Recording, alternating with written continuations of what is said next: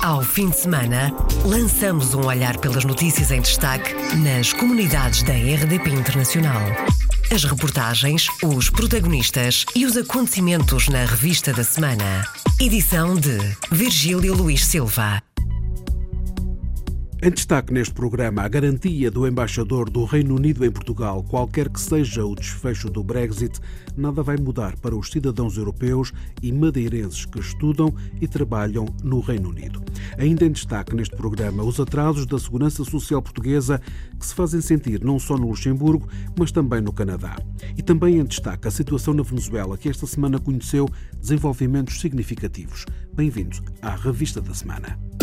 Revista da Semana. Iniciamos esta revista da semana com as palavras do embaixador do Reino Unido em Portugal. Qualquer que seja o desfecho do Brexit, nada vai mudar para os cidadãos europeus e madeirenses que estudam e trabalham no Reino Unido. Qualquer que seja o desfecho do Brexit, mesmo com uma saída sem acordo, os direitos dos cidadãos europeus que vivem no Reino Unido eh, serão muito bem protegidos. Vão continuar a poder viver, trabalhar, estudar e também continuar a ter acesso aos serviços públicos, tal como, tal como antes. Garantia do embaixador do Reino Unido em Portugal, Christopher Senti. O embaixador britânico em Portugal esteve no final da semana passada na Madeira para contactos com a comunidade inglesa, estimada em cerca de um milhar de pessoas, e para desenvolver iniciativas culturais. Estima-se que existam cerca de 400 mil portugueses a viver no Reino Unido. Tanto no Canadá como no Luxemburgo, há portugueses que se queixam dos atrasos da Segurança Social Portuguesa em relação à atribuição de pensões. A denúncia foi feita à RDP Internacional pelo deputado do PSD José Cesário, que esteve no Canadá. Cesário fala de uma situação escandalosa. A confirmação que também deste lado do Atlântico, aqui no Canadá, temos portugueses que estão a ser seriamente afetados pelos atrasos no tratamento documentos necessários para a contagem dos tempos de serviço para a obtenção de pensões por parte da nossa Segurança Social. Fui abordado por pessoas nessas circunstâncias. Eu estava convencido que isto era um fenómeno muito limitado a Portugal e a alguns países da Europa. Mas vim confirmar aqui aquilo que temia é que pudessem existir também aqui situações desta natureza.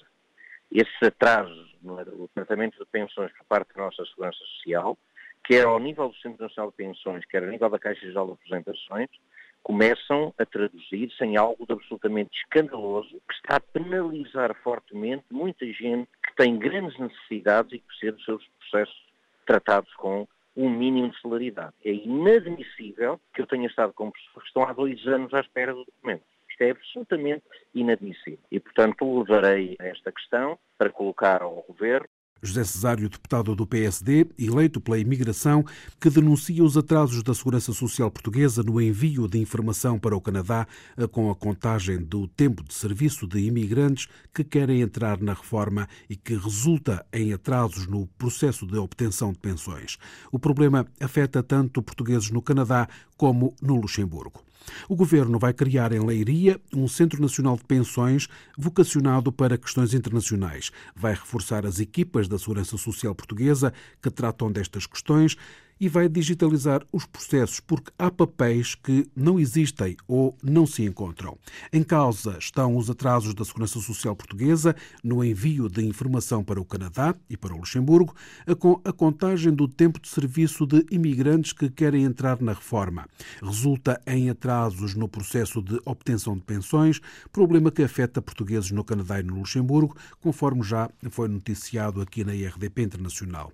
As medidas foram anunciadas na semana semana passada numa comissão parlamentar pelo Ministro da Segurança Social e reveladas agora por Paulo Pisco, deputado do PS, que no fim de semana passado teve várias reuniões no Luxemburgo. A criação de um novo polo do Centro Nacional de Pensões que vai ser eh, criado em Leiria, especificamente vocacionado para tratar dos processos da reforma dos portugueses residentes no estrangeiro. Por outro lado, foi também eh, anunciado pelo Sr. Ministro que vão ser criadas mais 20 equipas que eh, processar no Centro Nacional de Pensões eh, os processos de forma a aumentar a capacidade de resolução de todas estas situações que afetam os portugueses em vários países. Queria referir uma última medida, que é o lançamento de um processo de digitalização micrográfico com o objetivo de reconstituir integralmente os, os percursos contributivos e, desta maneira, quando é necessário uh, procurar determinadas informações para que se saiba quais foram os períodos em que as pessoas uh, de, descontaram,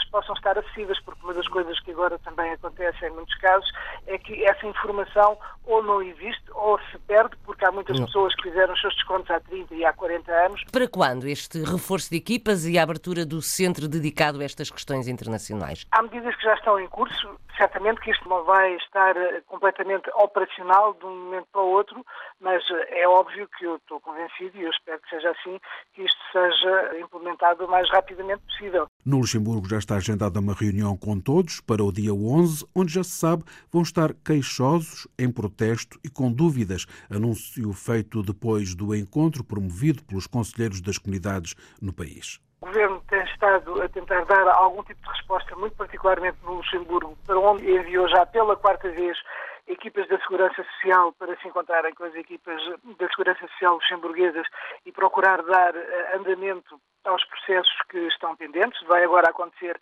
dentro de pouco mais ou menos uma semana, um novo encontro desta natureza. O Canadá continua a ser um país de destino da imigração portuguesa, uma nova vaga, mas com muitos indocumentados, como descreveu a RDP Internacional Paula Medeiros, assistente social continua-se a verificar uma grande vaga de imigração para o Canadá. Vários jovens casais andam à volta dos 30 anos e andam à procura de novas oportunidades, contudo deparam-se com grandes problemas no que toca à autorização da residência. E hoje em dia já começamos a ver casais que estão há 3, há 4, há 5, há 6 anos, mas que muitos números bastante elevados pessoas que estão cá já indocumentadas e continuam a trabalhar e fazem as suas vidas, porque no Canadá não há perseguição ilegal, estão numa situação muito vulnerável. Paulo Medeiros explica que as campanhas do governo canadiano para chamar imigrantes para o país são, acima de tudo, dirigidas, sobretudo, a pessoal qualificado o atual governo de Rodul, eles estão a auxiliar a imigração qualificada. E a verdade é que a mensagem passa para fora que eles precisam de imigrantes, mas depois acaba por eh, falhar a parte que eles estão apenas à procura de pessoas altamente qualificadas. O que neste momento a nível de comunidade tem acontecido é algumas reuniões locais de algumas uh, pessoas da comunidade portuguesa que tentam fazer alguma pressão junto das autoridades canadianas. Está a surgir efeito? Não me parece, ainda não. Parece que a comunidade no seu todo devia estar mais unida nesta causa, mas principalmente as pessoas que estão em situação de ilegalidade é que deveriam ser as primeiras também a ter um bocado de pressão, porque todos juntos conseguiríamos mais. Paula Medeiros, assistente social no Canadá, em declarações à RDP Internacional. A comunidade portuguesa no Canadá ronda os 550 mil portugueses e lusodescendentes. A grande maioria vive na província do Ontário. O grupo parlamentar do Partido Comunista Português pediu na quinta-feira passada ao governo esclarecimentos sobre as condições de funcionamento do Consulado de Londres. O Partido Comunista quer saber, sobretudo, para quando a implementação das medidas já anunciadas pelo governo para as missões diplomáticas na Inglaterra se há este anúncio do Governo de que no âmbito do plano de contingência se prevê um reforço, o que nós queremos saber é quando é que ele vai acontecer e em que é que se traduzirá. Ou seja, em, em números, quantos profissionais vão ser contratados e quando é que eles vão ser integrados nos consulados para dar resposta célere, porque é de respostas céleres que uh, os cidadãos precisam uh, e, e, muitos deles têm que aguardar muito tempo para uh, poder resolver os seus problemas. A deputada comunista Carla Cruz, em declarações à RDP Internacional. Em 2019 estão previstas 35 permanências consulares em todo o Reino Unido, a que vão chegar pela primeira vez a Aberdeen, na Escócia, a St. Helier, na ilha de Jersey, Ilha de Man e em Hamilton, nas Bermudas. A iniciativa representa um aumento de 13% face às 31 permanências realizadas em 2018. Nos serviços consulares portugueses no Reino Unido estão registados 302 mil cidadãos 245 mil dos quais na área de jurisdição do Consulado-Geral em Londres e 57 mil na área de jurisdição do Consulado-Geral de Portugal em Manchester. Este fim de semana estão a ser realizados mais diálogos com as comunidades Ontem houve uma sessão em Stuttgart, hoje em Düsseldorf. Amanhã, segunda-feira, os diálogos com as comunidades vão ser feitos no Luxemburgo, onde já se sabe vai ser levado o problema do atraso da Segurança Social Portuguesa na resposta aos pedidos de contagem de tempo para a reforma de portugueses no Grão-Ducado. Antes do Luxemburgo, a Alemanha, onde a dupla tributação vai ser uma questão, entre outras, que Alfredo Stoffel, conselheiro das comunidades, vai levantar. O problema está é que muitos dos nossos conterrâneos têm eh, esse problema. Tem o problema com a dupla tributação. Eu acho que muitas vezes se fala por se ouvir, por, eh, por se presumir que as coisas são assim. Eu acho que aqui deveria mesmo de haver uma grande campanha de informação por parte do Estado português, de modo a que as pessoas não se sintam lesadas. Uma outra coisa que eu também gostaria de voltar a falar em Düsseldorf é tentar saber se é possível fazer, assinar um protocolo entre a Segurança Social em Portugal e a Segurança Social na Alemanha, de modo a que um seguro que nós aqui temos e que se chama Pflegeversicherung, que vou ser sincero, a tradução poderá ser seguro de apoio e acompanhamento na velhice para pessoas debilitadas, se poderia ser feito de modo a que as pessoas que pagaram para esse sistema também tivessem as mesmas regalias em Portugal. Outra coisa que eu irei falar, pensar na região de Osnabrück e pensar no escritório consular que nós também gostaríamos de ver abertos nessa região. Alfredo Stoffel, conselheiro das comunidades na Alemanha. Amanhã, no Luxemburgo, o secretário de Estado das Comunidades promete levar algumas respostas a dúvidas que lhe foram colocadas tanto no Luxemburgo como na Alemanha regressar em condições de poder responder a duas questões que me foram colocadas. Por um lado, questões relacionadas com a dupla tributação, razão pela qual me acompanhará o. Secretário de Estado dos Assuntos Fiscais, e também eh, questões relacionadas com a segurança social. E, portanto, também não comigo, responsáveis do Centro Nacional de Pensões e da Segurança Social, para responder às questões da segurança social. Segurança social que neste momento também chegam-nos denúncias do Canadá. Eu sei que já está a ponderar algumas soluções. Quer adiantar-nos algumas delas? Uma coisa de cada vez. Agora vou eh, dialogar com as comunidades comunidades na Alemanha, vou dialogar com as comunidades no Luxemburgo, contudo, chegará a vez de todas as comunidades, vamos tratá-los com seriedade e com responsabilidade. José Luís Carneiro vai levar técnicos da Segurança Social e do Centro Nacional de Pensões ao Luxemburgo. Na quinta-feira, ao final do dia, em comunicado, o PSD exigiu ao governo soluções para estes problemas. O futuro do ensino de português na Alemanha, no ensino básico e secundário, esteve ontem em debate em Stuttgart. Esta semana, na RDP Internacional, o Sindicato dos Professores nas Comunidades Lusíadas denunciou a situação de sete professores na Alemanha que não têm acesso à assistência médica, apesar de descontarem para a segurança Segurança Social. Esta denúncia do Sindicato dos Professores nas Comunidades Lusíadas acresce à discriminação dos professores nos concursos. Assuntos que estão a ser analisados pelo Governo e que poderão em breve conhecer desenvolvimentos, diz o Presidente do Camões, Instituto da Cooperação e da Língua, Luís Faro Ramos. Nós temos conhecimento dessas queixas por parte do sindicato. Uma é uma queixa recorrente, tem a ver com a prioridade em que os professores se candidatam nos concursos nacionais. É uma questão que está a ser analisada, está a ser analisada a nível do Estado Estado das Comunidades Portuguesas e da Secretaria de Estado da Educação e, portanto, é uma questão que, eh, julgo eu, terá desenvolvimentos em breve. A outra questão que é colocada tem a ver com a assistência social, eh, assistência médica de um conjunto de professores na Alemanha. Eu sobre isso posso dizer que estou em contacto com a Segurança Social, Distrito de Lisboa, para ver se conseguimos ultrapassar essa questão, que é uma questão meramente burocrática, quer dizer, é uma questão que tem a ver com uns certificados que devem ser passados aos professores e por razões meramente burocráticas isso sofreu algum atraso. Estamos a tentar resolver essa questão Quanto ao colóquio, Luís Faro Ramos adiantou que pretende falar do potencial da língua portuguesa e de duas efemérides. O Camões faz este ano 90 anos desde a Junta de Educação Nacional, do Almirante Gago Coutinho, em 1929 até 2019, são 90 anos a promover a língua e a cultura portuguesas. E a rede EPE faz 40 anos. E, portanto, para lá dessas mensagens que referiu e que nós vamos passar, obviamente, sobre potencial e o que já é hoje a língua portuguesa como língua pluricêntrica e global, gostaríamos também de assinalar estas duas efemérides e vamos fazer ao longo do ano. Eu não perderei a oportunidade de o referir em cada intervenção pública que fizer. Olha, e começo consigo, já o estou a referir aqui. O presidente do Instituto Camões, Luís Fábio Faro Ramos. Há empresas portuguesas que já apoiaram a promoção da língua e da cultura portuguesa em todo o mundo com mais de 300 mil euros. Contas e atividades apresentadas pelo presidente do Camões, Instituto da Cooperação e da Língua, Luís Faro Ramos.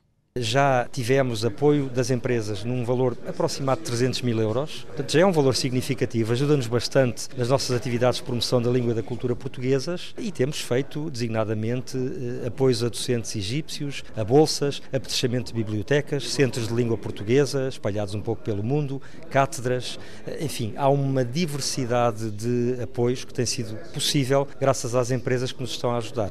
O Camões, Instituto da Cooperação e da Língua e o Grupo Empresarial DST assinaram esta semana em Lisboa um protocolo de cooperação. O Grupo Empresarial DST é o 13º a aderir ao programa Empresa Promotora da Língua Portuguesa, que tem como objetivo a internacionalização da língua e cultura portuguesas. A abertura a outras áreas não está de fora, nomeadamente à cooperação. É uma possibilidade, diz a Secretária de Estado dos Negócios Estrangeiros, Teresa Ribeiro. E a cooperação é uma delas, e portanto, obviamente, que poderá ser também incluída nessa possibilidade de revisão futura do Estatuto de EPOP. O Estatuto de Empresa Promotora da Língua Portuguesa foi criado em outubro de 2017 e prevê a atribuição desta classificação a qualquer empresa mediante uma contribuição financeira destinada à promoção da língua portuguesa. Portugal reconheceu e apoiou esta semana a legitimidade de Juan Guaidó como presidente interino da Venezuela com a missão de organizar eleições presidenciais livres e justas. Palavras do ministro dos Negócios Estrangeiros, Augusto Santos Silva. Portugal eh, reconhecerá e apoiará a legitimidade do Presidente da Assembleia Nacional da Venezuela, o Sr. Juan Guaidó, como o Presidente interino nos termos constitucionais da República da Venezuela, com o encargo de convocar, preparar e organizar eleições presidenciais livres, inclusivas e justas o presidente do Governo Regional da Madeira ficou satisfeito com esta decisão. O presidente da República espera que não seja necessário um plano de emergência para retirar portugueses da Venezuela, embora acredite que o governo português esteja a ponderar este cenário, mas não no imediato. Até agora não se colocou nenhuma questão dessas. Se se viesse a colocar, implicaria naturalmente uh, que o o Presidente da República tivesse conhecimento dessa intenção do Governo. E, portanto, acho que nesta altura qualquer especulação sobre a matéria é prematura. Como é evidente, todos os governos têm a obrigação, que têm lá uh, cidadãos, têm a obrigação de pensar naquilo que uh, teriam de fazer se houvesse uma situação que todos esperamos que não, não exista. Portanto, certamente o governo português já pensou nisso. E eu admito que possa haver uma confusão entre as duas realidades. O PSD está preocupado com a segurança dos portugueses no país e defende um diálogo entre o governo português e as forças políticas na Venezuela. Declarações do deputado social-democrata José Cesário à RDP Internacional para destacar a audição do ministro dos Negócios Estrangeiros na próxima terça-feira, dia 12. Nós estamos em contacto permanente com portugueses que se encontram na Venezuela. Temos conseguido recolher as suas impressões acerca da evolução da situação. Evidentemente que é uma situação muitíssimo delicada, eh, que aquelas pessoas estão muito preocupadas e nós estamos preocupados com a sua segurança. O Partido Social Democrata propôs e foi aprovado um requerimento para que o Ministro dos Negócios Estrangeiros se deslocasse à Comissão de Negócios Estrangeiros na próxima semana. Eh, lá estaremos para dialogar com ele, para avaliarmos os passos que estão a ser dados para os diversos cenários, as diversas hipóteses. E neste momento não vale a pena antecipar nada, apenas dizer que a situação é muito grave e que é uma matéria em que tem de haver um grande diálogo, uma relação muito próxima entre o governo português e as restantes forças políticas.